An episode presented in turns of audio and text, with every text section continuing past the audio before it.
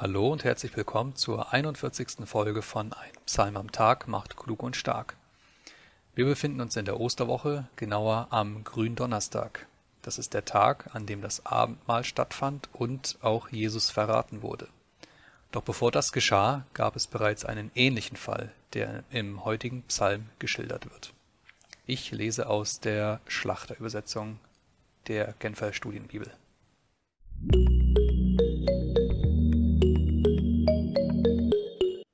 Psalm 55 Dem Vorsänger mit Saitenspiel ein Maskil von David Schenke meinem Gebet Gehör, o Gott, und verbirg dich nicht vor meinem Flehen. Höre auf mich und antworte mir. Ich bin unruhig in meiner Klage und stöhne vor dem Brüllen des Feindes, vor der Bedrückung des Gottlosen. Denn sie wollen Unheil über mich bringen und befeinden mich grimmig. Mein Herz bebt in mir, und die Schrecken des Todes haben mich überfallen. Furcht und Zittern kommt mich an, und Schauder bedeckt mich. Und ich sprach, O, dass ich Flügel hätte wie die Taube, ich würde davonfliegen, bis ich Ruhe fände. Siehe, ich wollte weit weg fliehen, mich in der Wüste aufhalten. Ich wollte zu meinem Zufluchtsort eilen, vor dem brausenden Wind, vor dem Sturm. Vertilge sie, Herr, entzweie sie in ihren Absprachen. Denn ich sehe Gewalttat und Streit in der Stadt. Tag und Nacht gehen sie umher auf ihren Mauern, und in ihrem Inneren ist Unheil und Verderben. Bosheit herrscht in ihrer Mitte, und von ihrem Markt weichen nicht Bedrückung und Betrug. Denn es ist nicht mein Feind, der mich schmäht, das könnte ich ertragen. Nicht mein Hasser tut groß gegen mich, vor dem wollte ich mich verbergen. Aber du bist es, ein Mensch meinesgleichen, mein Freund und mein Vertrauter. Dabei hatten wir innige Gemeinschaft miteinander, sind zum Haus Gottes gegangen mit der Menge. Der Tod überfalle sie, sie sollen lebendig ins Totenreich fahren, denn Bosheit ist in ihren Wohnungen, in ihrem Inneren. Ich aber rufe zu Gott, und der Herr wird mir helfen. Abends, morgens und mittags will ich beten und ringen, so wird er meine Stimme hören. Er hat meine Seele erlöst und ihr Frieden verschafft vor denen, die mich bekriegten, denn viele sind gegen mich gewesen. Gott wird hören und sie demütigen, er, der auf dem Thron sitzt von Urzeit her. Denn sie ändern sich nicht, und sie fürchten Gott nicht. Er hat seine Hand ausgestreckt gegen die, welche in Frieden mit ihm lebten. Seinen Bund hat er entweiht. Seine Reden sind glatt wie Butter, aber Krieg hat er im Sinn. Seine Worte sind sanfter als Öl, aber doch gezückte Schwerter. Wirf dein Anliegen auf den Herrn, und er wird für dich sorgen. Er wird den Gerechten in Ewigkeit nicht wanken lassen. Ja, du, o oh Gott, wirst sie in die Grube des Verderbens hinunterstoßen. Die Blutgierigen und Falschen werden es nicht bis zur Hälfte ihrer Tage bringen. Ich aber vertraue auf dich. Und jetzt folgt wieder ein Highlight des Monats.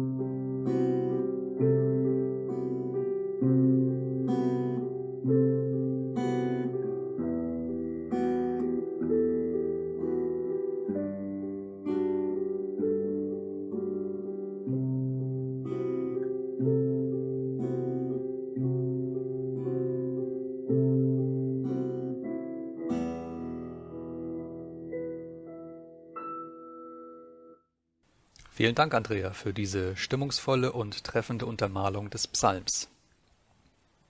Als König hat man genug Gegner, das wird in vielen von Davids Psalmen deutlich.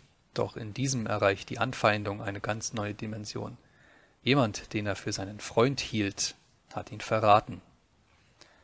Eine für David so wichtige und nahestehende Person, dass er sie Vertrauter nannte und sie in allen Bereichen als gleichwertig betrachtete. Das Schlimmste für David jedoch ist, dass sie gemeinsam sogar vor Gott im Tempel anbeteten. Hier kommt also neben dem Verrat an David selbst auch noch die Heuchelei vor Gott dazu. Und das Ganze noch in seinem Heiligtum, also in dem Ort, in dem Gebäude, an dem Platz, wo Gott gesagt hat, hier bin ich mitten unter euch. Und diese ganze Begebenheit, die ist wegweisend für das, was später auch Jesus passieren würde. Und was er dann durch den Verrat des Judas auch erlebt hat. Auch hier bestand ein enges Vertrauensverhältnis, das gebrochen wurde. Anders jedoch als bei David ist es bei Jesus so, dass dieser Verrat sein gewolltes Ende findet, und zwar im Tod. Nicht deshalb, weil die Auftraggeber und der Verräter das so geschickt eingefädelt und durchgeführt hätten. Nein, einzig und allein deshalb, weil Jesus es so gewollt hat, weil er es hat passieren lassen. Sein Weg ans Kreuz, der war geplant. Und zwar nicht, um Judas zum Verräter zu machen, sondern um für ihn und für mich und auch für dich zum Retter zu werden. Unser Weg durchs Leben ist nicht immer übersichtlich und frei von Stolpersteinen. Und er wird es auch nicht automatisch dann, wenn man an Jesus glaubt. Aber mit Jesus wird das Ziel deutlich und vor allem nahbar. Bist du bereit, dich diesem Ziel zu nähern? In der morgigen Folge begeben wir uns zum Kreuz und hören einige von Jesu letzten Worten, mit denen er seine Verlassenheit Ausdruck verleiht. Bis dahin, wir sehen uns, mach's gut. Ciao.